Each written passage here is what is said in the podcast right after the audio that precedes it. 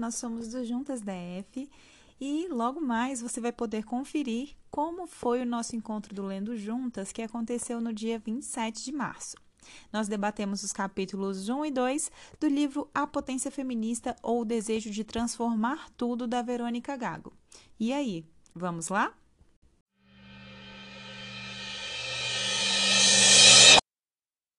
Mas começar dizendo que a gente pensou é, a atividade de hoje, a gente colocar um ponto político também, então vou me deter mais à nossa atual conjuntura política do Brasil, enfim, aqui do DF. Depois a Camila vai fazer a abertura do livro, para que nas nossas falas a gente possa linkar né, a nossa formação teórica com a nossa prática militante. Enfim, começar dizendo que o que não é novidade para ninguém, na verdade, né, que a situação da pandemia no país está com o pior pior cenário possível, né? O pior cenário desde o começo da pandemia mais de 3 mil mortes por dia de Covid. Hoje o Brasil é o epicentro da pandemia, é, da pandemia mundial, né? E a gente tem uma necessidade concreta e muito forte de entender a importância do fora Bolsonaro, né? O governo Bolsonaro é responsável pelo genocídio da população. A gente viu essa palavra genocídio sendo circulada, a gente fez vários posts no, no, nas redes do Juntas explicando o que é de fato genocídio, né? É, mas, enfim, ele é responsável porque aglomerou, porque há mais de um ano chamava a, a pandemia de gripezinha, porque politizou a questão da vacina, é, enfim, atacou os governadores que fizeram algum tipo de medida tendentes a restringir os impactos é, da pandemia. É, dificultou o processo de auxílio emergencial né, para as pessoas, e a gente precisa entender que nós precisamos de é, quarentena e lockdown, nós precisamos também de auxílio emergencial para as pessoas, né? Então, de fato, o impeachment é fundamental e é uma tarefa que nós temos que, que levar agora, né, enquanto, enquanto mulheres, enquanto feministas. Para além disso, a gente vê a taxa de desemprego só subindo, pequenos e grandes, pequenos e médios negócios fechando, a inflação absurda. Eu estava vendo uma, uma reportagem, a cesta básica aumentou mais de 33%. A gente tem um retrocesso em décadas com a situação da fome no país né? Enquanto juntas nós precisamos mobilizar essa, o pedido de impeachment fora Bolsonaro genocida, né? É, aproveito para dar um informe aqui, porque eu acho que é importante a gente se mobilizar, faz parte do Centro Acadêmico de Direito, né? No dia 31 de março, que é uma data simbólica e que os milicianos, os apoiadores da ditadura militar comemoram, né, o golpe, a gente vai protocolar mais de 30 pedidos de impeachment para mobilizar. A gente sabe que não vai ser o ponto-chave aí da, da virada, mas vai ser uma mobilização em massa, né?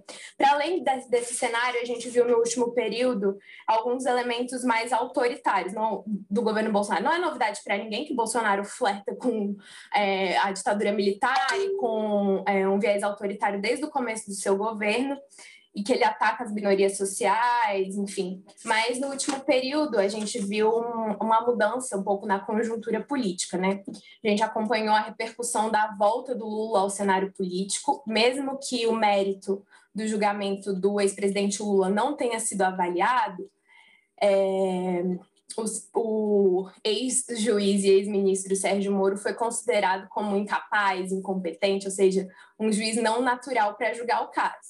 Então, o resumo da ópera é que o Lula está com seus direitos políticos restabelecidos, pelo menos por hora, o que colocou o Bolsonaro e seu governo numa situação muito de defensiva, né? Se por um lado ele aparentemente muda o discurso e vai para a TV falando que sempre defendeu a vacina, aparece usando máscara, e a gente sabe que é uma mentira descarada, que ele de fato é responsável sim pelas milhares de mortes que a gente vê no país.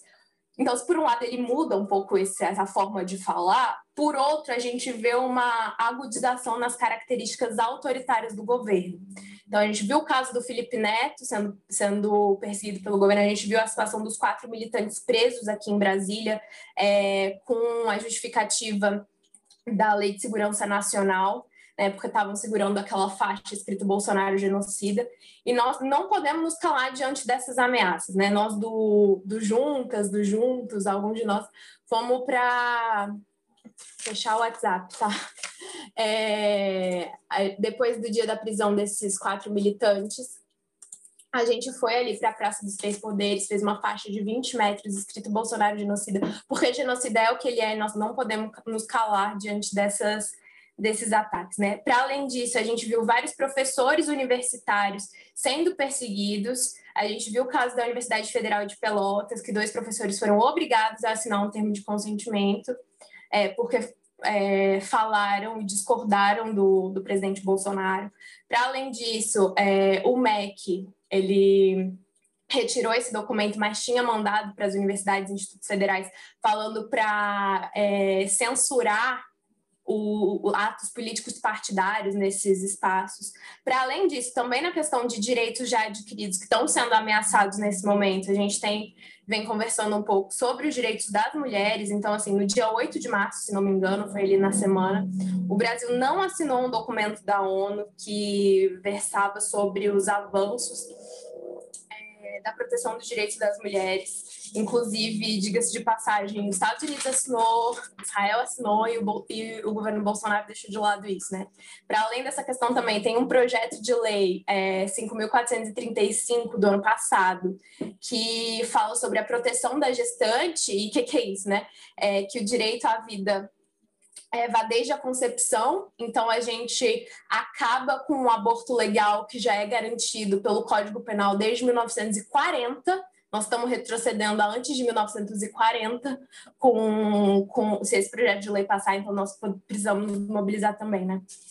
É, isso falando um pouco da situação atual do governo Bolsonaro e por que a gente precisa, de fato, puxar o impeachment e não deixar o governo sangrar até 2022.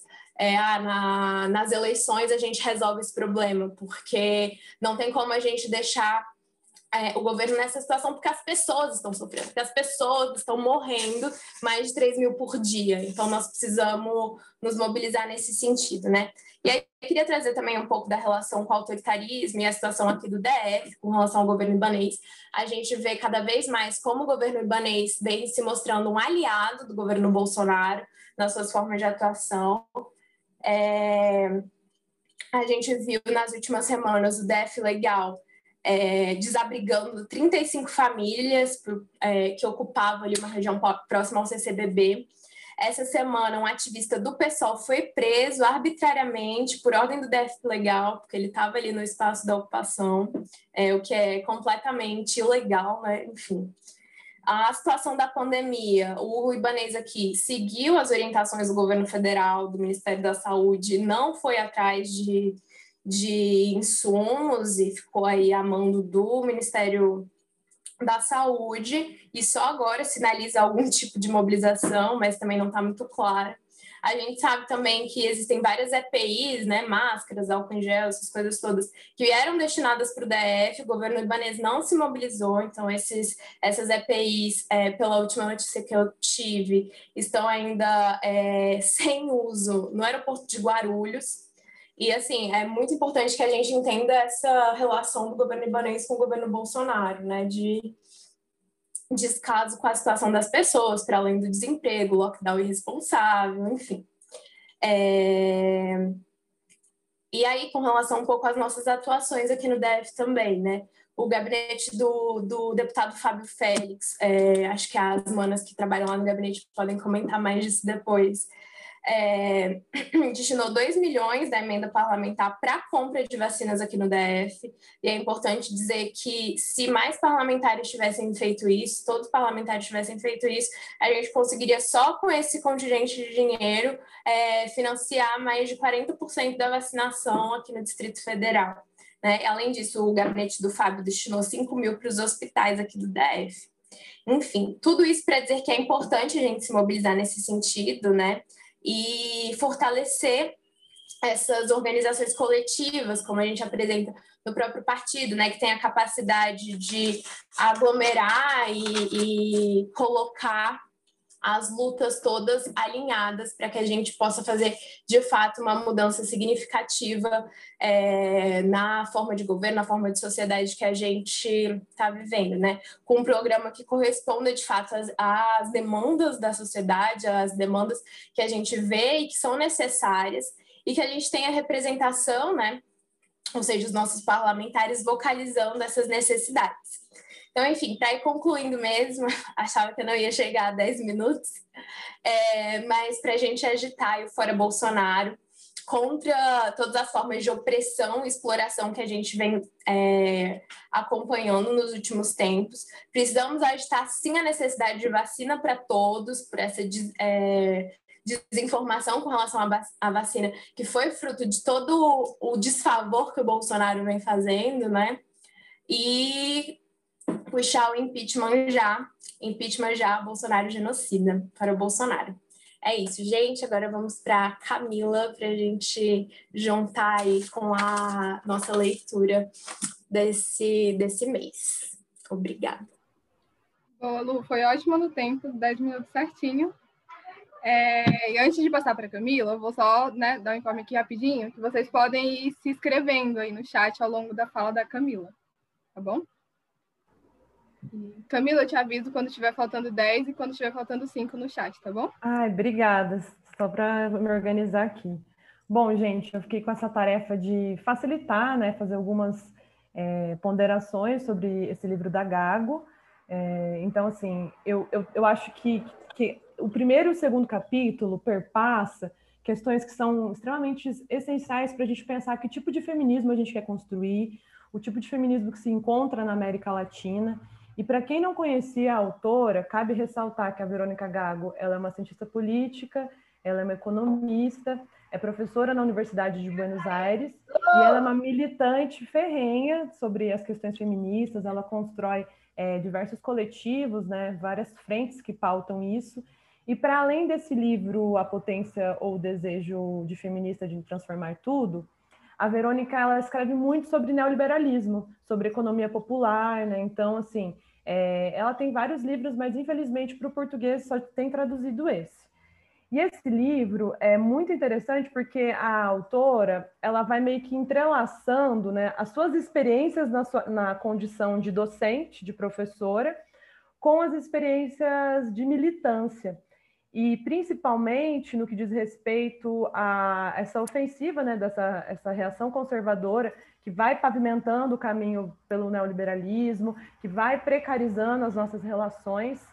A Raquel disse um pouco na fala dela, né, a Luísa falou bastante também a respeito do quanto do nível de precarização que a gente se encontra, principalmente nesse contexto de pandemia, e a Verônica ela trata disso, né, de como isso vai acontecendo e, de, e do quanto é, se demonstrou a necessidade de se pensar as crises econômicas, financeiras, políticas, institucionais e coloniais. Então, é, a gente vai discutir hoje aqui especificamente o capítulo 1 e 2, mas eu acho que é bom deixar claro que no decorrer do livro, a gente terá outros encontros para discutir os, os outros capítulos, ela frisa essa preocupação né, de, de discutir, de pensar, de reorganizar, de ressignificar, principalmente no primeiro capítulo, que ela trata muito sobre a questão da greve, e essa greve como uma ferramenta, é, como um, um, meio de conexão é, entre as, os diversos tipos de violência que nos atravessam, que atravessam mulheres, mulheres trans, travestis, enfim, né? Ela vai pontuando isso, né, sobre os corpos femininos e os corpos feminizados e do quanto isso vai nos atravessando, né?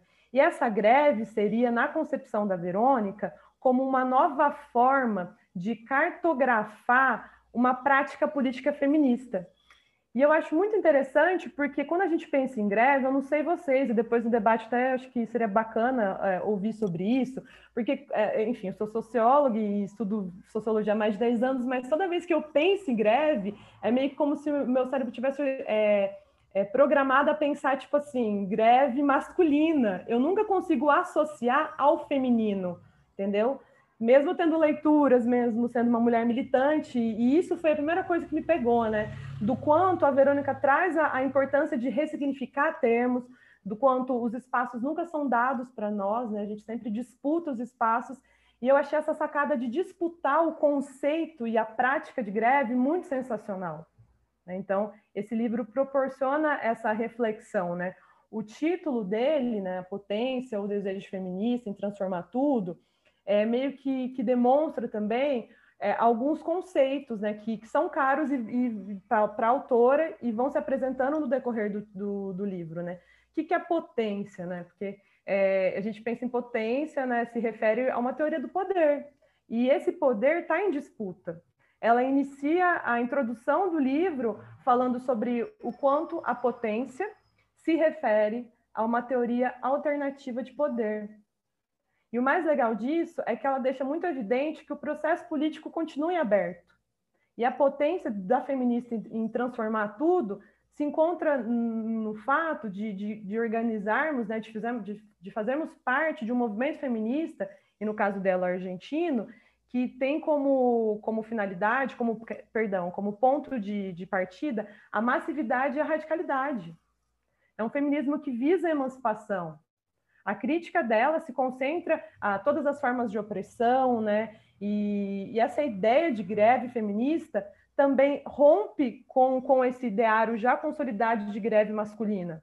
É uma reapropriação, é uma tomada em assalto. Não, a gente está reapropriando isso. E, e a ela apontou também a greve como um processo, ela não é um fim, é um processo que tem como finalidade é, multiplicar as nossas lutas. E eu achei bem interessante como ela vai entrelaçando também as, as experiências na Argentina, né? O Nós Outras Paramos, dentre outras é, mobilizações que, que pensa, né? E a greve, a finalidade dessa greve, voltando, é, é de pensar, né? É, é de bloquear, na verdade, a continuidade da produção do capital. Quando as mulheres param, muita coisa para, né? O trabalho reprodutivo, o trabalho produtivo, o trabalho afetivo, né? Enfim, né? Então é como se estivesse bloqueando a continuidade dessa produção capitalista.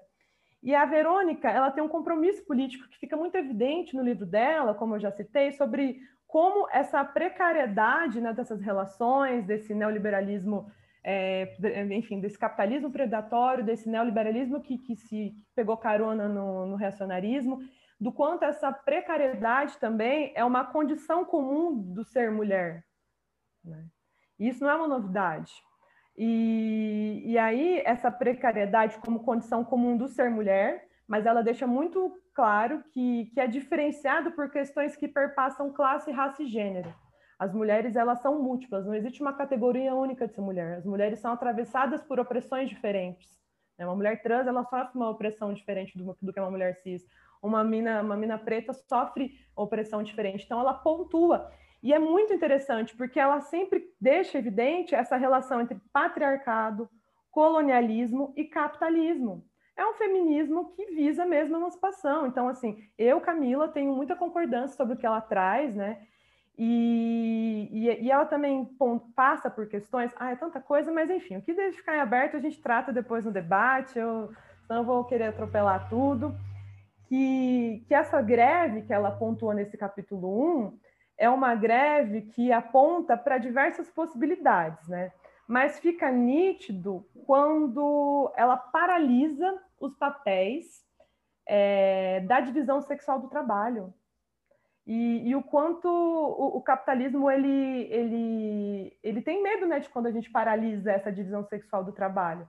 Ontem, um parênteses, eu estava lendo um texto da Silvia Federici, que é uma interlocutora da Verônica Gago também, sobre o conceito de gênero no capital. Né? Aí a Federici ela fala sobre é, que as mulheres elas tinham o mesmo trabalho na, nas fábricas, né, nas indústrias, só que elas eram pagas, o salário delas era menor porque elas eram vistas como dóceis e muito, como ela fala? Ela fala, e muito comprometidas com o trabalho. Então, assim, né, não existe uma diferença não, no trabalho que, é fe... que era feito, a gente fazia, as mulheres faziam o mesmo trabalho, mas ganhavam menos por essas características que não são nossas características, mas são construções sociais que, no, no, que nos reduzem, né? Que há um reducionismo, né? mas no que diz respeito ao, ao, trabalho que é empenhado é o mesmo do que um homem no contexto que elas, enfim, que ela vai discutindo e a e a, a Gago traz muito a Silvia Federici, traz outras autoras como a Angela Davis, traz o Marx também, e principalmente o Spinoza, que é um autor que eu gosto bastante, quando ela vai falar de luto, né, de transformar o luto em luta, ela fala muito sobre afeto, né?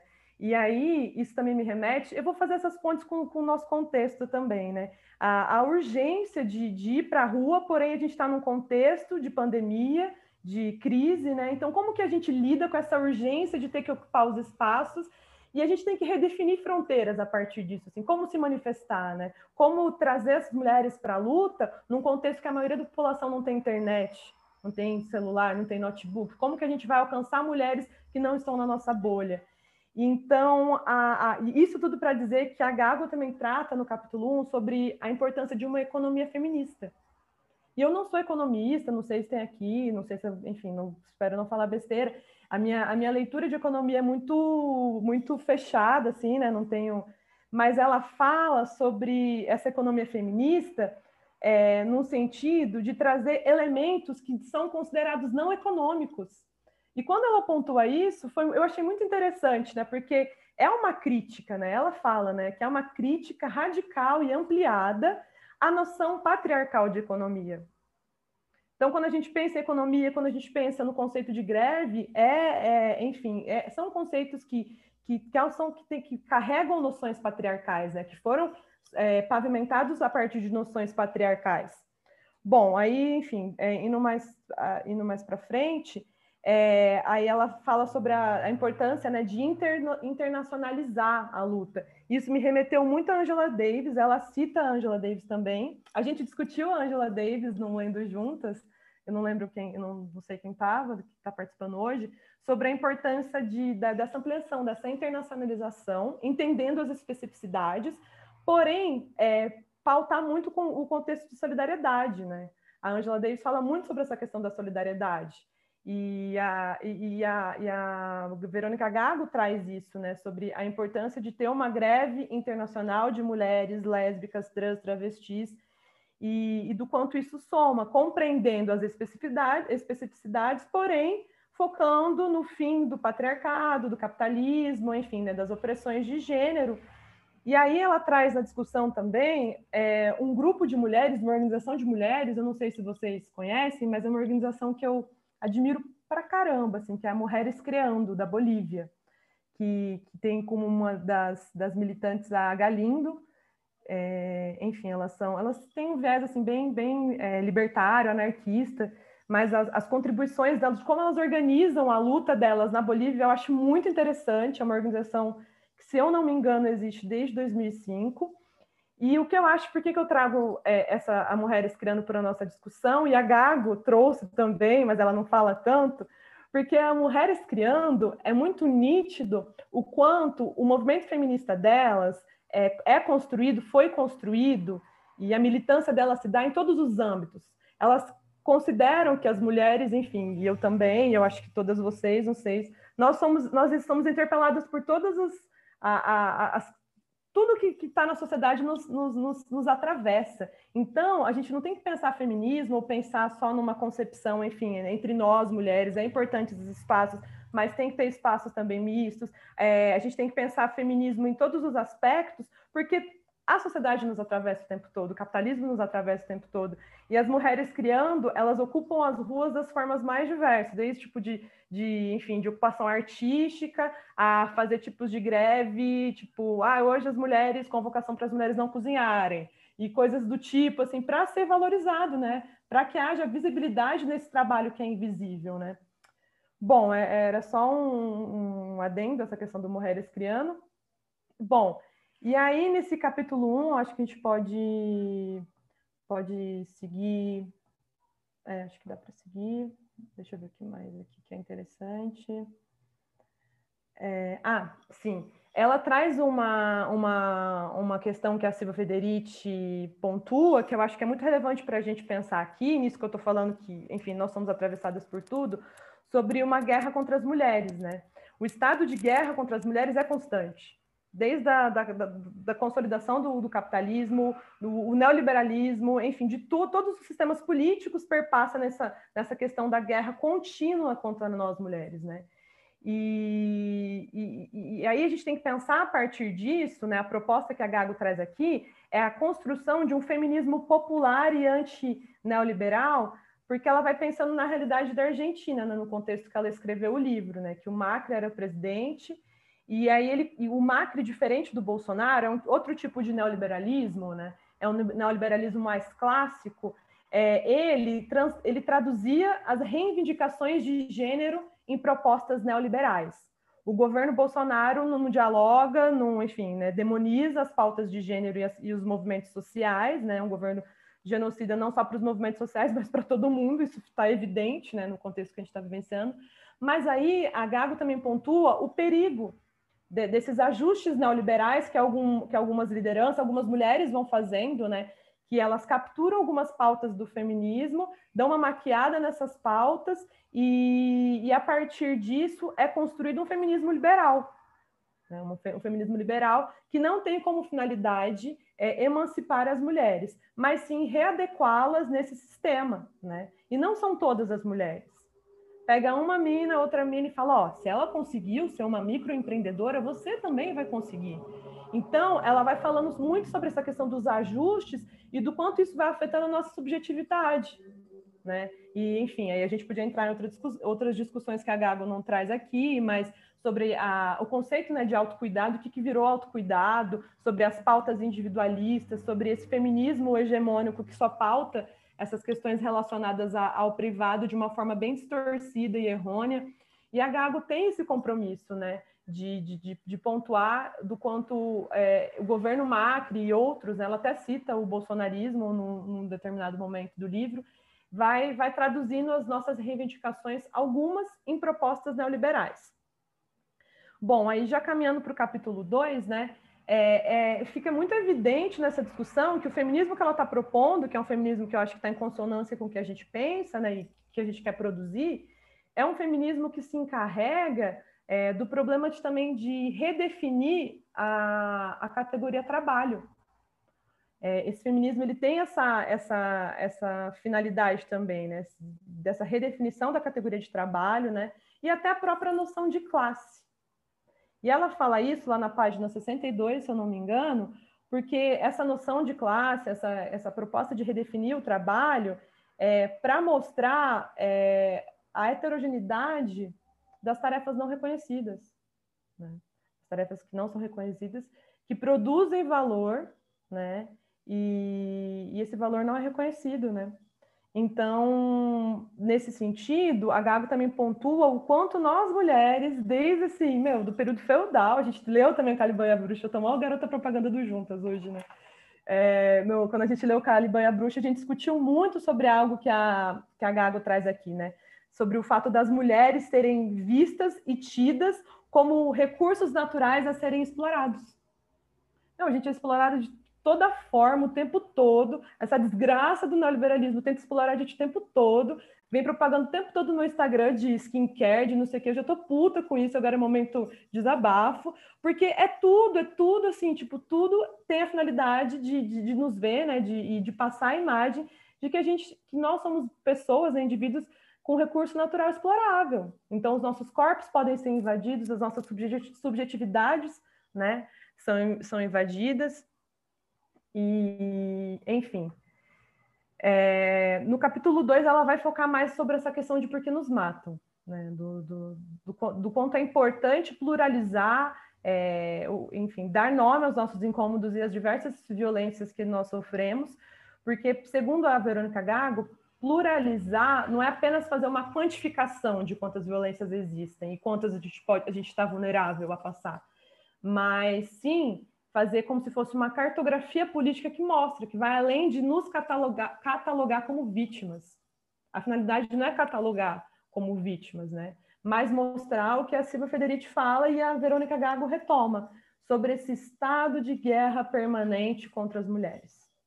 Né? Então, quando a gente dá nome aos nossos incômodos quando a gente, quando é criado leis, exemplos lei do feminicídio, dentre outras, que mostram que mulheres morrem por serem mulheres, né? Porque homens se sentem à vontade de, de atravessá-las e se elas não querem ser propriedade privada deles, eles se sentem confortáveis para matá-las. Então, é, a importância, né? E, e, aí ela vai citando várias autoras que eu gosto muito, a Rita Segato, sobre é, as novas formas de guerra, a Maria Mi sobre essa questão da violência como força produtiva. Né? O capitalismo ele se pavimentou a partir da violência. Né? Isso está lá no Caliban e a Bruxa, né? quando a gente foi considerada bruxa, quando a gente foi morta, porque não queriam que, enfim, que a gente é, explorasse nas nossas capacidades. e aí foram nos, nos, nos tolindo o tempo todo. E aí ela tem uma frase, puta, que eu achei muito foda, lá na página 85, e aí, é, é para mim, assim, é, é, Bolsonaro puro e todos os bolsonaristas, né? Ela fala como as masculinidades desvalorizadas estão em busca desesperada e violenta de reestruturação. Para mim, assim, né, é a cara do bolsonarismo, né? Então, assim, é, outras autoras falam sobre essa questão do, do macho destronado, né, a Nancy Fraser, a Hayek, do quanto esse, essa reação conservadora se repousa nisso, né, do cara, meu, como que mulher está conseguindo tantos direitos assim? Por que, por que, que eu não eu não estou no centro, né? E aí flerta com o narcisismo que o homem sempre tem que estar tendo visibilidade, ser o centro de tudo, né? E isso vai cada vez mais assim. Deixa eu ver o chat aqui, quanto tempo. Ai, meu Deus, tá bom. É, vai, isso vai cada vez mais se se afinando, né? E, e, e o quanto é, há uma pedagogia de crueldade aí, né? E esse é um conceito da Rita Segato, né? De quanto é uma pedagogia cruel, é uma pedagogia cruel, né? Essa dimensão da violência contra as mulheres é muito fundamental para a gente entender, né? É, da, da, da violência que, que, que pavimentou e da violência que se conserva, que é conservada por esses governos, por esses discursos, né? Então, é, eu vou, vou, parando por aqui para enfim, né? Então, eu acho que, que, que, nesse, nesse contexto, nesse emaranhado todo que no capítulo 1 e 2 a Gago traz, é, ela fala sobre o processo de desejo, né? O desejo de mudar tudo. Então, eu acho, eu acho, eu acho particularmente a escrita dela muito bonita, muito fluida. Ela mobiliza alguns conceitos que às vezes a gente né, tem que parar, e a Luísa até disse antes de começar a reunião que, né, enfim, tem que parar e estudar, não dá para ler tomando um vinho, uma cerveja, né, porque exige de nós. Mas eu acho que vai nos atravessando e os exemplos que ela vai que ela vai dando sobre as lutas na Argentina vai nos movendo, né? Vai dando uns insights do, do tipo, puta, a gente podia fazer isso, puta, isso, apesar das especificidades do Brasil, é aplicável porque tem uma finalidade em comum. Bom, gente, é isso. Desculpa aí se eu fui falando demais, mas estamos aí, vamos dialogar. Então, foi ótimo, Camila. É, e agora as inscrições estão abertas, né, para vocês darem a contribuição de vocês e a gente ir construindo esse, esse debate. Aí podem mandar aqui no chat que eu vou pegando e eu vou mandar três minutos, aí eu aviso aqui no chat quando estiver faltando um e quando for para concluir, tá bom? Aí aqui a primeira é a Anelisa, pode ir lá. É, eu vou falar o tanto que o livro é importante, né? O puta livro importante. E é tão difícil escolher uma parte, mas falar da persistência contra as mulheres, como o lar nunca foi. Um lugar seguro. O feminicídio utiliza de qualquer lugar, né, para exercer seu machismo, posse ao corpo da mulher, dominação. O lar era onde deveria ser segura, mas o sistema capitalista, enfim, a hipocrisia, né? E não haver um lugar que estejamos seguros, se não for com nós mesmos. No entanto, o movimento feminista e a causa de muitas mulheres não escolherem denunciar que até para depois da denúncia é o pior momento, creio eu, para ela, no qual é maximizado traumas, medos e impunidade. Por quase não haver rede de apoio, rede psíquica, e para depois a violência, né? Esse é meu ponto. Qual será o lugar seguro para nós? Quando nos sentiremos seguros para ficarmos na nossa própria casa, em qualquer outro lugar? e como garantir rede de apoio eficaz após as denúncias e termos, diante de tantos pontos a greve como ferramenta emancipatória. Peguei o gancho com a Camila, como diz na página 72, que produz e difunde análise de combinação entre as violências. E é isso.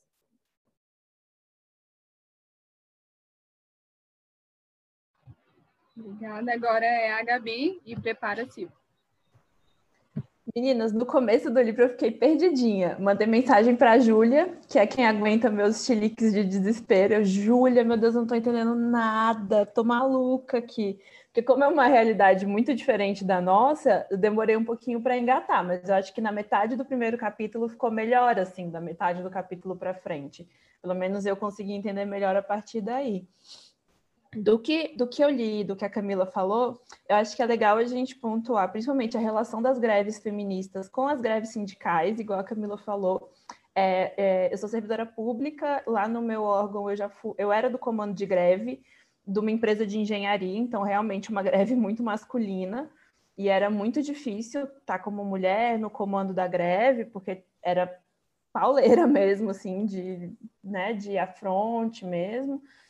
É, mas eu acho que o principal que eu vi de diferença das relações não foi nem, nem, nem só o gênero. Eu acho que o principal que eu vi é, de diferença entre essas greves foi que na greve, não, na greve, vou chamar de greve trabalhista puramente, é muita, tem muita questão do trabalho. Então, a questão da remuneração, a questão do benefício, a questão de uma insatisfação trabalhista, né? Alguma coisa ali da, da carreira, pelo menos no meu caso, é, de direitos trabalhistas, de alguma coisa assim. E a, o que eu vi de muita diferença em relação à greve feminista no, no, no livro é sobre o sujeito dessa greve, que aí seriam as, as mulheres de maneira geral, mas também as mulheres não assalariadas.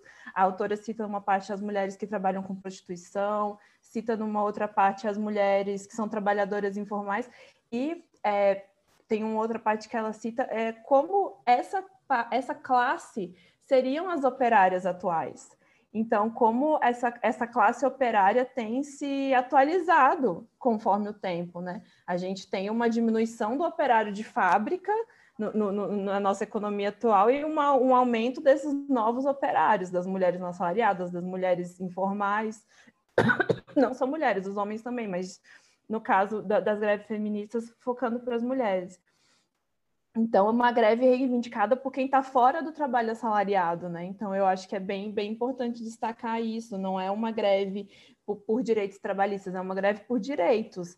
Tem uma parte do livro que, a, que ela cita que uma das mulheres falou: Eu quero que a greve sirva para que percebam minha ausência. E como é diferente, assim, embora a gente faça greve, ou, greve trabalhista, vamos dizer, para também sentirem nossa ausência, né, ali no trabalho, é, quando é uma greve feminista, do jeito que as autoras do jeito que a autora pontua, é sentir a ausência na casa, sentir a ausência na cidade, ou como ela disse, num refeitório, ou em coisas que são que, né, que são trabalho, mas que não é um trabalho reconhecido. E eu acho que é muito legal que ela fala como o trabalho da mulher nessa, nessa parte é visto como afeto. Então, o nosso trabalho de cuidado, o nosso trabalho de, de, de, de fazer comida, nosso trabalho de, de repente, ter trabalhos formais, mas ter essa outra jornada de trabalho em outro período, é visto como uma forma de mostrar carinho e não como um trabalho também, né? É, acho que a Camila depois vai poder falar bem disso, que ela é boa disso de afeto. É, e uma outra parte que eu achei legal do livro, que eu acho que vale a pena a gente pensar, é como atingir mulheres fora da bolha. Então, não puxando para uma greve, eu acho que é, realmente é, é uma coisa um pouco diferente da nossa realidade, mas é como fazer com que mulheres que não conhecem o feminismo ou que não podem parar, como elas chamam, como ela fala lá no livro, como fazer parar mulheres que não podem parar. Então, como a gente pode atingir mulheres que hoje não estão perto da gente, que não estão na nossa bolha, que não são acessíveis? Então, acho que fazendo um link com a nossa realidade, acho que é um ponto legal da gente pensar. E só mais um ponto é que eu achei interessante ela falar como os dirigentes sindicais, homens, atuaram como apoio da greve feminista. Ela até cita um dirigente num refeitório, fazendo comida durante a greve, e o quanto eu me questionei se a gente está pronto com os homens que nos cercam mesmo, deles darem esse apoio para a nossa greve, sabe? Até que ponto a gente também consegue falar de feminismo para homens, para que eles possam nos apoiar na, na, nossa luta. É isso. Obrigada. Boa, Gabi. É, agora é a Sil e prepara Maísa. E, gente, se eu pular alguém aqui no, no chat, vocês me dão um toque, é porque é muita mensagem eu acabo me perdendo um pouco. Pode ir lá, Sil. Primeiro, eu acho que eu queria dar os parabéns para Camila. Eu amo te ouvir. Quando você vai falando, aparecem mil ideias aqui na minha cabeça. Que eu, Nossa, isso daqui eu não tinha pensado. E aí, quando você começa falando o que, que é a greve, né? O que, que é a greve para você, eu pensei, nossa, o que, que é a greve para mim? E aí, como eu tenho uma frase do feminismo que eu adoto muito e para mim é muito marcante, que é aquela: o pessoal é político. E aí eu me lembro que quando eu era criança, a minha mãe, que era uma dona de casa, me levou para uma greve de professores da minha escola. Eu estudava na escola pública e minha mãe me levou para a greve dos professores. E assim, militar, a gente aprende, né? A gente aprende militando e a gente aprende com exemplos dos outros, né? Com exemplos de outras mulheres fortes na nossa vida. E aí eu estava lendo um outro livro também, que é da Audrey Lorde, e ela fala uma frase que eu acho que define para mim o que é a luta, o que é o feminismo, e agrega com o livro da Gago. Ela fala o seguinte, que militar significa combater o desespero. Combater o desespero. E aí, quando eu ligo luto com luta, que ali, quando a gente está ali, naquele momento da militância, a gente está honrando toda a memória de mulheres passadas, porque a gente está ali também por causa delas.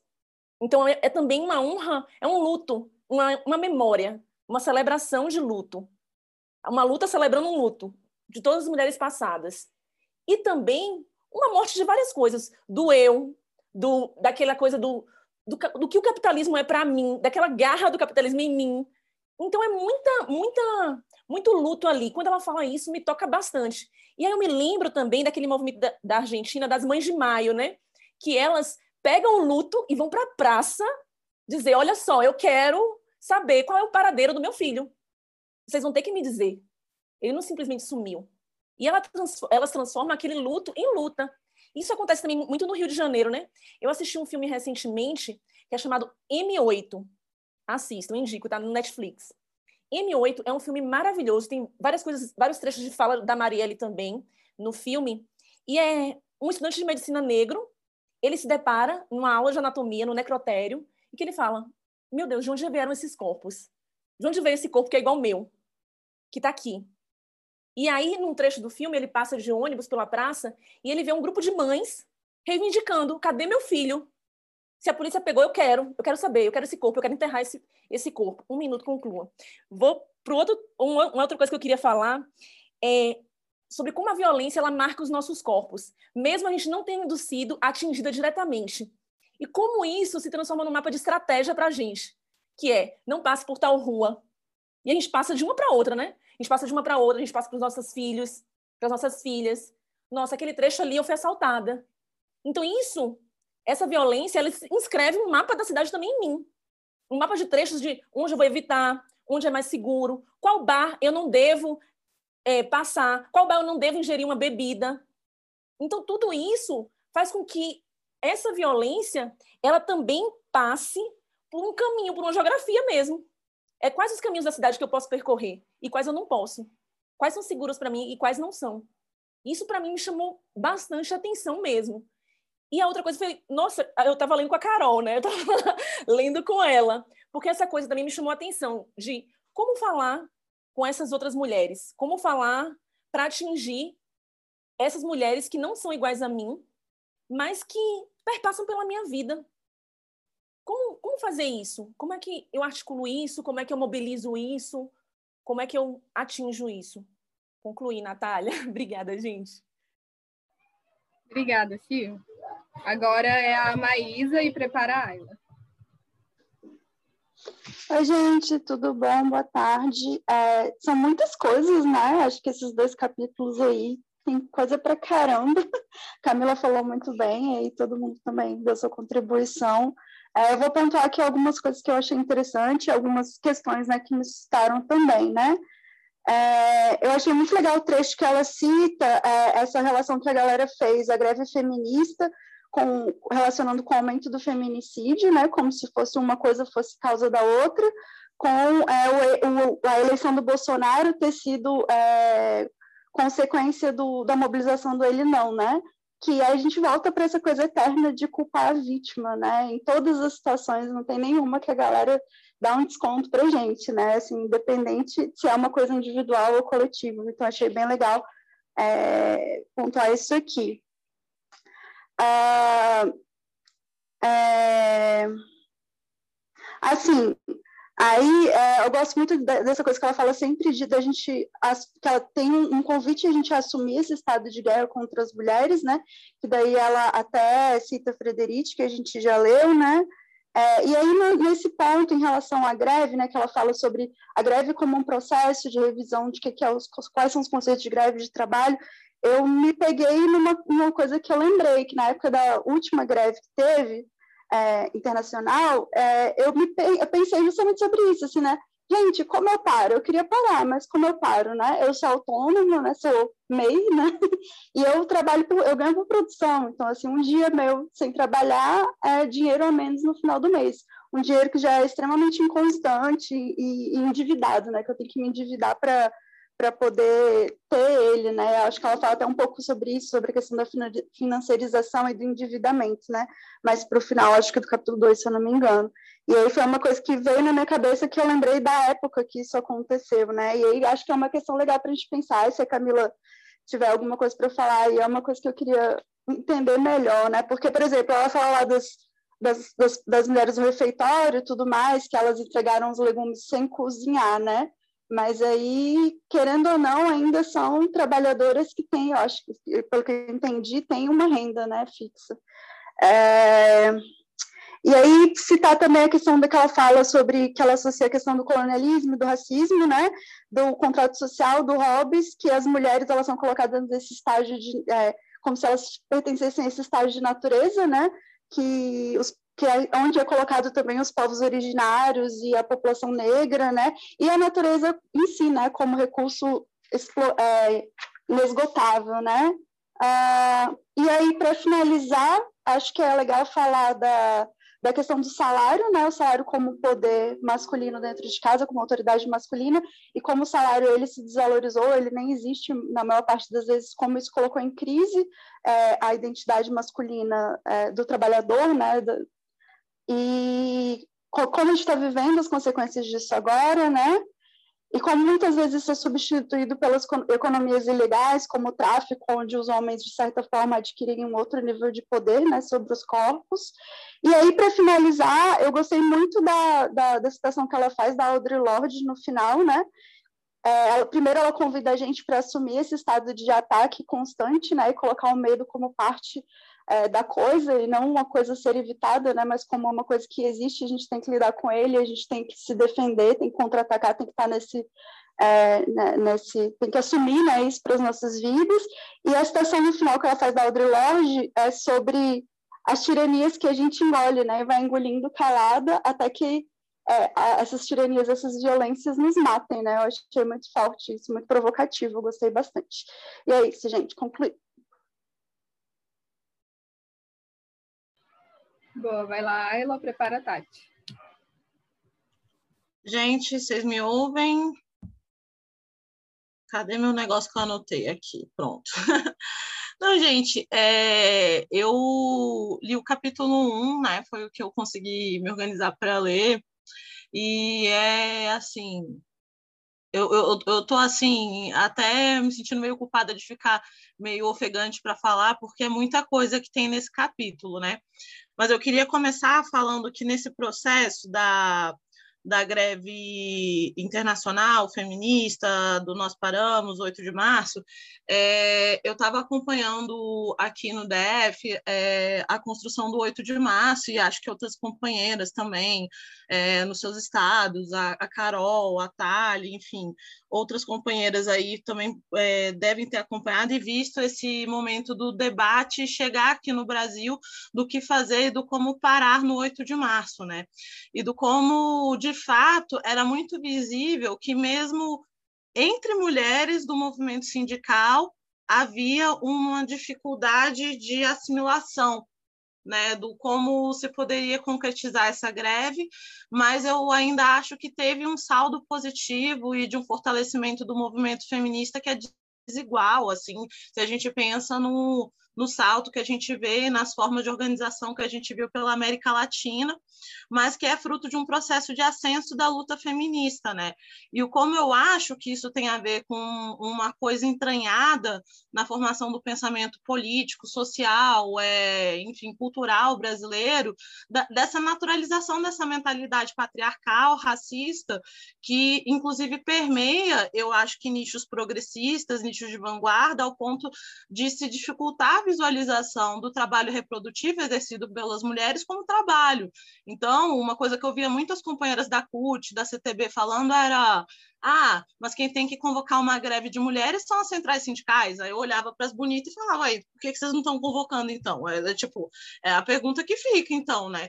Se a questão é, é essa, se a questão é um formalismo, é, mas que traduz é, um problema que é mais de concepção, né? E que é, no frigir dos ovos, uma disputa de que movimento feminista está sendo disputado, está sendo construído para dar respostas para os anseios das mulheres, né?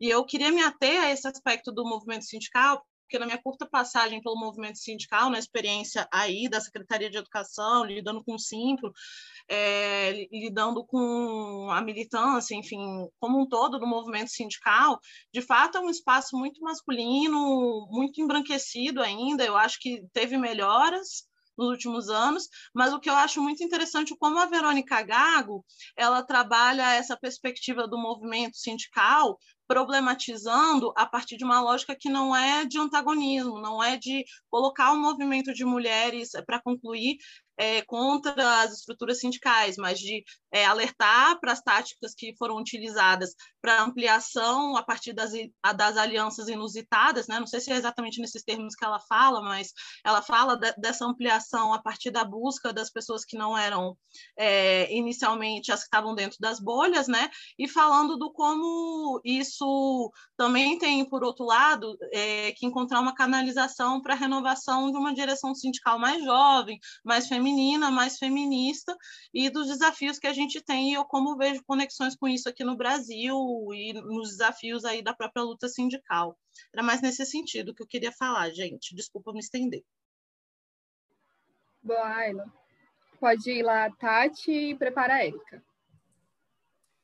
Bom, gente, é, esse livro me trouxe muitas reflexões, assim, eu fiquei, ontem eu fiquei até três horas da manhã, de tanto que eu fiquei empolgada, e, assim, essa questão da greve mexeu um pouco comigo, porque me trouxe muito o conceito de democracia participativa que a gente vive aqui no Brasil. Claro, que não é o ideal, que, ao meu ver, ainda não aconteceu de fato, mas trazendo para esse viés feminista, assim, quando ela fala né, que a greve lá impulsionou um feminismo popular, aí eu fiquei pensando nisso, assim, o que seria um feminismo popular no Brasil, né? Já que a gente enfrenta diversas barreiras dentro do nosso meio feminista, e a gente não consegue chegar muitas vezes a essas mulheres. Então, o que me chamou a atenção e me trouxe realmente essa reflexão é como a greve realmente foi um dispositivo lá na Argentina de chegar a várias mulheres, né? Mulheres trabalhadoras, porque eles usaram realmente o que foi usado pelo movimento feminista foi a greve como um dispositivo de força política, de politização dessas mulheres, e aí eu fiquei com isso na cabeça. E a democracia participativa, ela tem muito disso, né? De você é, chegar até os lugares que não é possível chegar e politizar essas mulheres, politizar essas pessoas, fazer roda de conversa, como ela fala, né, das assembleias, enfim. E eu fiquei emocionada, assim, com a quantidade de mulheres que, que aderiram às greves e, e tal mas não nesse contexto de greve, né? E aí me chamou mais atenção ainda, porque não é esse contexto, esse conceito, igual a Camila falou, de greve que nós estamos até acostumadas a pensar, mas a greve reinventada, né? Uma greve que trata não só de violências econômicas em relação à mulher, de violências em relação a direitos trabalhistas, mas uma greve que vai fundo em todas as violências, né? Violências em vários aspectos da sociedade, incluindo diversos tipos de mulheres, mulheres trans, mulheres lésbicas, travestis, mulheres negras. Então, isso me chamou muita atenção, em utilizar esse dispositivo como uma força para dialogar com essas mulheres. Isso, para mim, foi, assim, sensacional. Não sei se conseguiríamos fazer isso aqui no Brasil, realmente é um desafio muito grande, eu acredito. É... E, assim, outra coisa que eu queria falar é que, assim como na Argentina, né, aqui no Brasil, nós também temos a grande parte das mulheres trabalhadoras informais, né, a grande parte dos trabalhadores informais são mulheres. Né? Então, a gente tem aí agora, inclusive na pandemia, uma crise muito grande, com a maior parte dos desempregados sendo mulheres. Então, afeta diretamente, né? E lá eles, ele, elas pegaram essa no, justamente nesse momento de crise, com mulheres trabalhadoras informais, com economia solidária, e construíram esse conceito. Então, achei sensacional, é, é mais nesse sentido que eu queria contribuir. Boa tarde. É, pode ir lá, Érica, prepara a Júlia. É, bom, gente, várias coisas do que eu queria falar, assim, que eu tinha pontuado aqui, algumas pessoas já, já colocaram, então eu vou tentar meio que linkar é, tudo para não ficar meio solto. Uh, uma das coisas que me movimentou muito e que a Camila falou no começo é, e que lendo né, os dois capítulos foi uma coisa que ficou muito forte para mim foi esse rolê do desejo de mudança que, fiquei, que ficou muito claro para mim e uma das coisas que eu fiquei meio que filosofando e refletindo foi que esse desejo é um desejo muito legítimo feminino esse desejo de mudança porque eu não percebo isso é, quando se trata de ações, né, de falas dos homens, enfim, é, dessa cultura mesmo machista, e eu até anotei aqui do machismo narcisista, é de que, na verdade, para eles nunca são mudanças, né? São sempre coisas que estão sendo agregadas aos privilégios que eles já têm. E que esse desejo mesmo de mudança, eu percebo que ele é muito legítimo feminino. É, e aí a Gabriele falou muito assim do que eu ia colocar também, e falou sobre acessar a bolha e de perceberem a minha ausência, e eu fiquei refletindo muito sobre esse fato de como a gente consegue acessar, sabe, essas pessoas que estão fora da nossa bolha, porque são realidades muito múltiplas, assim, muito singulares também, e que é muito difícil a gente entender é, esses pontos quando a gente realmente não vive, sabe, de,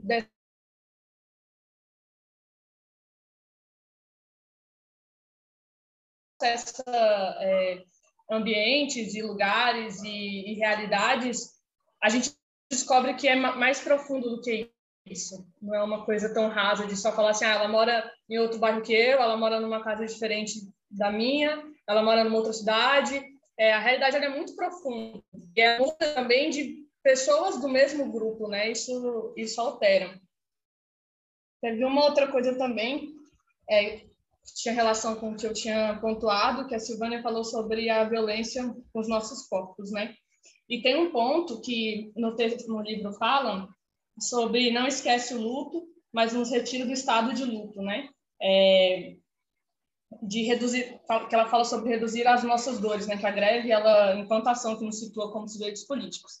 E aí, ok, eu até me coloquei aqui uma pergunta, mas e o que faz sumir as dores, sabe? Porque é, as violências que, que a gente sofre, eu falo isso com propriedade, é, são sobre a vida acabar, sabe?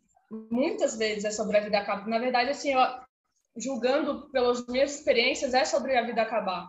Porque algumas violências que a gente sofre, é, a gente pode conseguir né, superar esse luto ali, mas a luta ela vai ser sempre constante, porque a lembrança ela vai sempre existir. Então, essa violência que a gente sofre, que é a violência que gera essa vontade, esse desejo de mudança que né, resulta nessa greve, é, é uma dor que vai estar sempre ali, sabe? E eu acho que esse é o, é o coração, né? O que faz pulsar esse desejo de mudança. E que a, e a greve eu entendo que essa greve, ela vai muito além mesmo do que a gente entende enquanto greve, culturalmente, né? Ela vai além do, é, de trabalho, ela vai além de papel e de poder da mulher. Vai muito além disso, porque é justamente aquele plano, aquele raso que a gente enxerga. Quando a gente coloca a cabeça para dentro da água, a gente vê que não é só uma pocinha de água, é uma coisa mais é, obscura, assim, que a gente vai descobrindo, a gente vai se prendendo nessas algas e vai tentando se, se, se soltar. É isso. Boa. Antes de passar a palavra para a Júlia, só queria convidar vocês, porque depois da Luísa não tem mais nenhuma inscrita. Eu queria convidar vocês a se inscreverem, a compartilhar o que vocês estão pensando do debate, do texto, enfim, acho que tem muita coisa para a gente é, compartilhar. E pode ir lá, Júlia. Não, então, muitas coisas aí para pensar também da fala da Luísa e da Camila. A primeira é que eu acho que, nesse contexto de pandemia e governo genocida, isso que a, a, a Sil falou é muito forte, né, do transformar a luta em luta, porque eu acho que esse que é, é o, o, momento agora que a gente vive, né, com a situação da pandemia também o aumento das mortes de pessoas próximas perdendo entes queridos ou de pessoas próximas de nós, né, perdendo a vida por conta de um governo genocida. Então esse tema do do luto em, é, né, transformar o, o, luto em luta, eu acho que ele é muito forte agora, né? E também na pauta das mulheres, porque aumentou os feminicídios, né?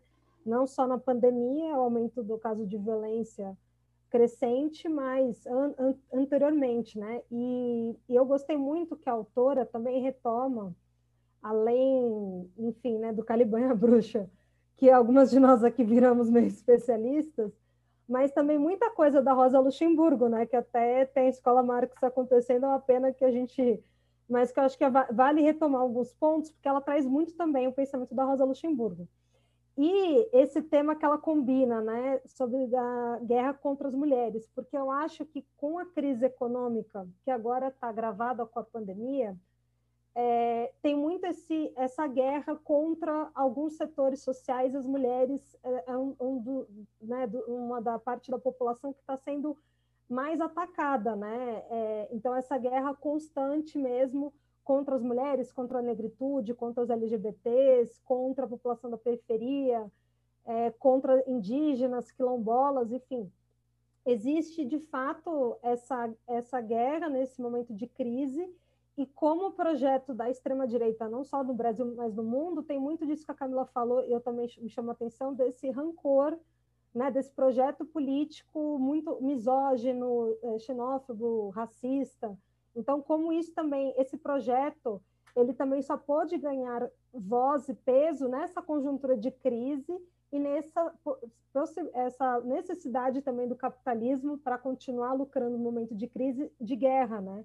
Então, e aí vem essa pandemia que também é, acaba potencializando todas essas desigualdades anteriores e a gente sabe que a, a pandemia ela não chega igual para todo mundo, que a população é, mais pobre, a população negra, periférica, é, tem uma. Já um minuto, meu Deus, tem uma. É, né, tem uma outra impacto. A outra coisa que achei, duas outras coisas então rápidas. O tema da participação das mulheres no mercado de trabalho, porque é, as mulheres, é, na pandemia, por exemplo, no Brasil, chegou agora na menor participação no mercado formal de trabalho em 30 anos. E, e, é isso que, a, a, mesmo assim, as mulheres estão, né, é, as mulheres têm uma participação cada vez maior no mercado de trabalho, claro, tirando essa agora queda com a pandemia, e esse tema também da, de como é, teve mais importância, né, ganhou mais visibilidade, quer dizer, não sei se ganhou mais visibilidade, mas o tema de ficar em casa, de não ter escola aberta, enfim, tudo isso é, colocou mais responsabilidades do que já tinha nas mulheres, né? tanto do ponto de vista do trabalho reprodutivo quanto afetivo.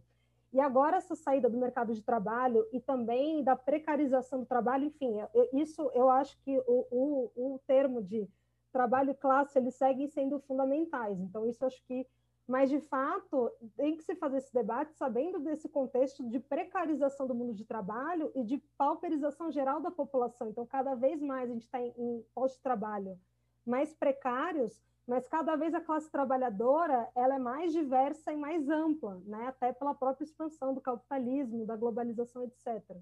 Então, esse tema de também desse debate com o movimento sindical, para concluir, acho que é muito importante, porque agora, por exemplo, vem se discutindo a necessidade de uma greve sanitária, exatamente para dar conta do impeachment do Bolsonaro e contra essa ofensiva neoliberal de retirada de direitos, né? e pela vida, sobretudo. E a gente vê que o movimento sindical ele está completamente em crise porque ele não sabe responder a novas formas de organizar a classe e as mulheres têm cada vez um papel mais central. Então, se as mulheres param, para o capitalismo também. E aí, para concluir mesmo, acho que tem um, tem um problema assim, no, no feminismo brasileiro, porque é, muito do que é burocra da burocracia do movimento sindical também está na, em alguns setores do movimento feminista, né? Então, da construção do processo, enfim. E para concluir mesmo, eu gostei muito da a analogia que ela faz com a Rosa sobre reforma ou revolução, né? Que a luta das mulheres, quando fala da greve e do trabalho reprodutivo, enfim, é para dar visibilidade para esse trabalho não pago, mas também é para superar essa divisão e essa subalternização e essa desvalorização das mulheres, não para reforçar isso, mas então traz isso a, a, na cena para é, revolucionar na radicalidade, enfim, para questionar essa a forma como a sociedade né, e o tema do trabalho se colocou. Então, achei bastante interessante, e qualquer coisa eu me reinscrevo. Obrigada, Júlia. É horrível ter que pedir para vocês concluírem, porque as intervenções são muito boas. Mas, enfim, agora é a Luísa e prepara a Lute, as inscrições ainda estão abertas. Oi, gente. Voltei aqui, tô com a minha colinha, porque eu queria colocar aqui algumas coisas que me chamaram a atenção no texto. E aí, é, Camila e demais, fiquei muito à vontade para corrigir caso eu tenha feito alguma interpretação mas achei algumas coisas muito interessantes que queria pontuar aqui, né? A primeira foi que quando eu comecei a ler o livro, e eu acho que isso é o que está no imaginário coletivo da nossa sociedade, me parece. Quando a gente fala de greve de mulheres, de fato fica uma questão é, abstrata. E a forma como a autora desconstrói essa forma abstrata de greve é sensacional. Então, assim, nós vamos parar, não é oba-oba com um monte de palavras e só isso, não, não é isso, né? Então, assim, se a gente tem o trabalho afetivo, o trabalho reprodutivo e produtivo, eu acho que ela conseguiu esmiuçar, porque tudo bem, a gente sempre fala, ah, mulher dupla, tripla jornada de trabalho, mas eu acho que ela conseguiu no texto fazer bem o link de como é que a gente parando esses trabalhos, a gente para o, o sistema capitalista, né? Enfim, e a gente tem essa capacidade. Então, ao mesmo tempo que a gente tem esse trabalho produtivo e afetivo e um trabalho produtivo precarizado, né, a gente também tem a, a condição de, por meio deles, é, parar a valorização do capital, né? Isso eu achei bem, bem interessante. Outro elemento que eu achava que todo mundo ia comentar, na verdade, tô até com medo, mas foi a palavra do, do empoderamento. Eu achei essa parte dela sensacional. Porque, assim, o que a gente vê, de fato, de empoderamento, vem muito de um feminismo liberal, né? De se empoderar, de pegar para si, ai, me achar, enfim, etc, né? Mas a palavra, de fato, empoderamento, nós, enquanto militantes, falamos muito, né? Do empoderamento da classe trabalhadora, então, trazer isso para o contexto de feminismo também, o que, que é a gente se empoderar, né? Tomar o poder para nós e não ficar aí à mercê da decisão dessa sociedade que é patriarcal, enfim, que é capitalista. Eu acho que a Camila conseguiu conectar bem essa questão do patriarcado, é, colonialismo e capitalismo, né? Uh, outra coisa que me chamou muita atenção, que eu fiquei assim, é, muito, muito feliz de ver no livro, foi esse realismo de assembleia, né? Eu acho que esse é um conceito dele, eu, dela nunca tinha, nunca tinha visto em outro lugar. Mas aí, como ela explica, ah, tudo bem, tem várias mulheres reunidas em torno de uma pauta, é, se engajando, mobilizando, pensando. Misericórdia, já um minuto pensando juntas e talvez seja uma distorção da realidade, mas na verdade não. Quando a gente une essa, essa quantidade de mulheres, já linkando com outro ponto que eu ia falar, que foi da questão da transversalidade, né, que essa, que essa greve, que esse, esse período contínuo tem capacidade de fazer, de mover mulheres de diversas áreas, com diversos focos, que fazem diversas coisas na sociedade inteira, que tipo, são a base da estrutura que carrega essa sociedade, né, também é, a gente consegue, na verdade, ter um realismo e pensar é, alternativas para isso, né? Alternativas para a construção de uma sociedade de novo tipo, que eu acho que se relaciona muito com a questão da reforma-revolução que a, que a Julia colocou aqui agora.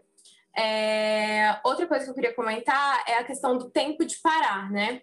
E eu achei muito interessante também ela falando como esses momentos que a gente para para refletir sobre essas condições, para refletir, tipo, momentos como a gente está fazendo aqui agora, ou, ou, momentos de assembleia mesmo, são momentos necessários para essa constância, né? para esse processo também, né, da, de greve, porque a gente está é, se debruçando ali neste, neste período para elaboração. E aí, por último, é, para concluir mesmo, eu acho que é uma frase que mais me chamou a atenção, assim, acho que a Sil comentou também, que é um desejo de independência, e aí ela fala da necessidade de criação de um destino próprio, e ela também fala do combustível da fantasia, que eu acho que super se linka com essa capacidade de criatividade e pensar organicamente soluções para a construção dessa nova sociedade, né?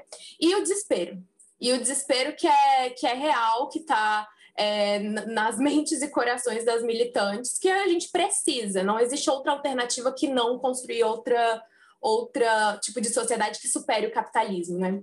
e o patriarcado. Enfim, e aí, por último, é, com relação a essa questão da, da construção de uma outra forma de sociedade política e social, Eu acho que a organicidade e a organização são bastante importantes em todos os elementos que ela traz, né? Ela sempre é isso do coletivo, né? Então é de fato um feminismo popular e não de outro tipo. Concluí, Nath. Obrigada, Lu. É, antes de passar para a Lute, eu não peguei mais nenhuma inscrição. Eu queria propor de quem quiser fazer mais alguma intervenção, falar mais alguma coisa, enfim, contribuir com o debate, se inscreva durante a fala dela, tá bom? Que aí depois eu passo para Camila para a gente ir encerrando. Pode ir lá, Lute. Bom, é, queria mais também colocar algumas reflexões, assim. É, primeiro, o debate está muito qualificado, o, o, texto também é muito importante, né? Sempre eu acho que é importante a gente é, fazer uma discussão crítica mesmo sobre é, o chamado trabalho reprodutivo, né? E, e como ele é invisível para o é, capitalismo, né? E ela até fala um pouco é, relacionando a mão invisível do, do Adam Smith, né? Que, enfim, é, são corpos inteiros invisíveis, né? Que permitem que é, o, o, a produção é, permaneça, né? E aí eu acho que é sempre interessante, assim, que, que a gente discuta isso muito com os homens, assim, né? Uh, para que os homens reflitam se é, o, o, quanto eles continuariam é, conseguindo trabalhar, o quanto eles continuariam é, conseguindo estudar, militar, é, enfim, né, tomar a vida pública se não fosse a mãe, a, a namorada, a esposa, uh, por trás ali, permitindo que, é, que, que, isso fosse possível, né? Uh, mas, enfim, uma coisa que eu acho muito interessante de, é, da gente refletir sobre, né, a gente, a gente mudar é, um pouco o, o, sujeito da greve também, um, um pouco da forma de organização da greve, é a gente pensar também uh, hoje, né, uh, no, na fase de capitalismo que a gente tem, uh, muito marcada pelo neoliberalismo, é, enfim, cada vez mais pela é, desconstrução das, das relações, enfim, formais de trabalho, de quanto o sujeito de transformação social, de quanto o sujeito da classe trabalhadora uh, que pode movimentar essa luta no sentido de dirigir essa luta, de puxar essa luta, de ser a vanguarda, ele também vem, é, é, tem se transformado, né? A gente, a gente vê uma, uma insuficiência, é, uma debilidade da forma de organização uh, que, por exemplo, é, é, fez as maiores organizações de esquerda é, existentes no Brasil hoje. Essas formas de organização, elas elas não conseguem mais responder à construção de uma nova alternativa. Então, por exemplo, a CUT, é, que tinha é, é, é, é, uma, um protagonismo gigantesco, né? enfim, todo aquele movimento grevista, sindicalista, criou o PT, que é o maior partido considerado de esquerda no Brasil, de como os sindicatos eles já não são organizações que conseguem responder a esse puxar a massa trabalhadora para a luta, né? E, enfim, e, e isso, isso também uh, pela, pela desconstrução mesmo das relações formais de trabalho, principalmente. Como é, essa ala do trabalho reprodutivo, uh, que tendo emprego ou não tendo emprego para as pessoas, é, o trabalho reprodutivo ele tem que continuar, é, é, ele tem que continuar se movimentando, né? Uh, de como a gente a gente pode se colocar como um sujeito uh, enfim, é, é, é para guindar o resto da classe. E aí eu acho que é interessante também, só para concluir, a gente pensar nesse contexto de home office, né? Eu não acho que uh, daqui a, sei lá, um ano, um ano e pouco, quando a gente não tiver num estado de pandemia, se tudo der certo, uh, se não tiver uma nova cepa e tiver que fazer uma nova vacina e isso tudo, como esse contexto de home office ele vai continuar existindo, porque ele é muito interessante para o capital, né? Em alguns, é, em algumas categorias profissionais e tal, porque ele desresponsabiliza ainda mais a empresa, é, o contratante, de dar condições de trabalho. Então, por exemplo, é, a gente está usando o nosso computador, a nossa internet, é, enfim, utilizando mais água, mais energia, e tudo mais para manter esse trabalho em casa. E a gente também está utilizando, e aí eu coloco a gente num contexto geral, o nosso próprio trabalho doméstico para que a casa se para que a casa é, é, é, se transforme no local de trabalho, né? Então, uh, especialmente as mulheres que muitas vezes têm que fazer isso sozinhas, né? Uh, porque os homens não, não cumprem a sua responsabilidade no cuidar desse novo ambiente de trabalho. Então, é, enfim, eu acho que isso é muito interessante para o capitalismo, isso, isso é, pode continuar para além da pandemia, para algumas categorias, e, e, como isso vai colocar a necessidade da, das greves que a gente faz serem greves com uma com uma, um desafio afetivo mesmo, né? Muitas vezes a greve que a gente tem que fazer é contra, é, as, enfim, é, é uma sinalização para as pessoas que a gente ama, que a gente tem afeto, de que, olha, é, você está me explorando, né? Ah, então, você pode até não ser um burguês, mas nesse microcosmo aqui que a gente está, você está me explorando, isso beneficia não só você, mas o, o burguês que também te explora, né? Enfim, acho que é isso. Obrigada, Lute. É, não peguei nenhuma inscrição aqui no chat. Acho que eu não perdi ninguém. Então, eu vou passar para a Camila. E aí, depois a Carol tem um informe para dar, então não saia. Gente, eu vou ser muito breve, porque todas as colocações de vocês, assim, puta, foram incríveis. Meu, eu vou pegar alguns ganchos na, da fala da Lute. É sobre essa questão da nova alternativa que ela citou, né, sobre os sindicatos e tudo mais. Isso é muito sério. Ela tocou num ponto que é muito caro para as organizações, não só feministas, né, de forma geral, porque a extrema direita surfou nisso, né? Os discursos, é, os afetos que, elas que eles mobilizaram, foi sempre como ah, a nova política, é, nós somos uma nova alternativa, e isso capturou as pessoas, né? O que, que acontece? Na fala de vocês, é, a, a Luísa e a Silvânia citaram a Audre Lorde, né, sobre essa questão de militar ser o combate ao desespero. E a Verônica Gago, ela fala em diversos momentos sobre o luto, e eu relaciono muito essa questão da nova alternativa, do desespero, com o desamparo.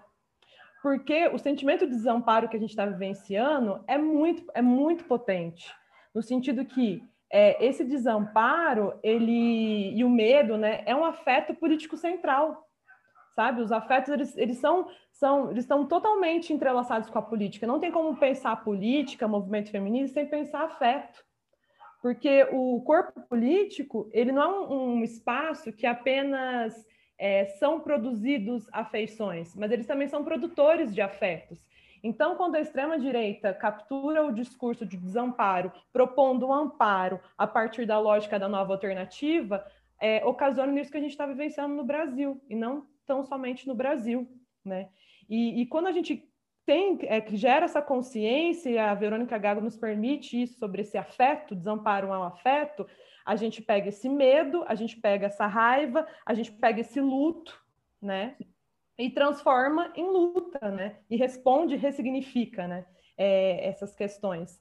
E esse desejo de mudança, ao meu ver, e aí é bem psicanálise, assim, né? Bem safado, Dunker, etc., é, é uma resposta a esse desamparo, né? É uma resposta. Eu acho que o, o sentimento que esse livro, né? A gente vai discutir nos próximos encontros é, sobre ele, me proporcionou no, no final, é uma puta, é foda você falar sobre porque nos matam, das nossas, das violências que nos atravessam, mas ele, ele gera potência em nós, né? Eu acho que ela consegue, tipo, transformar esse desespero, esse desamparo, é, focando no corpo político, né? No corpo entre nós mulheres, né? Compreendendo que, que tem, tem que ter novas formas de, de movimentação, né? Que é necessário, como a gente vai fazer isso, e já para finalizar, eu acho que para que a, essa luta feminista né, atual seja eficaz, eu boto na tecla novamente da, da Angela Davis, a ideia de solidariedade deve estar em evidência, né?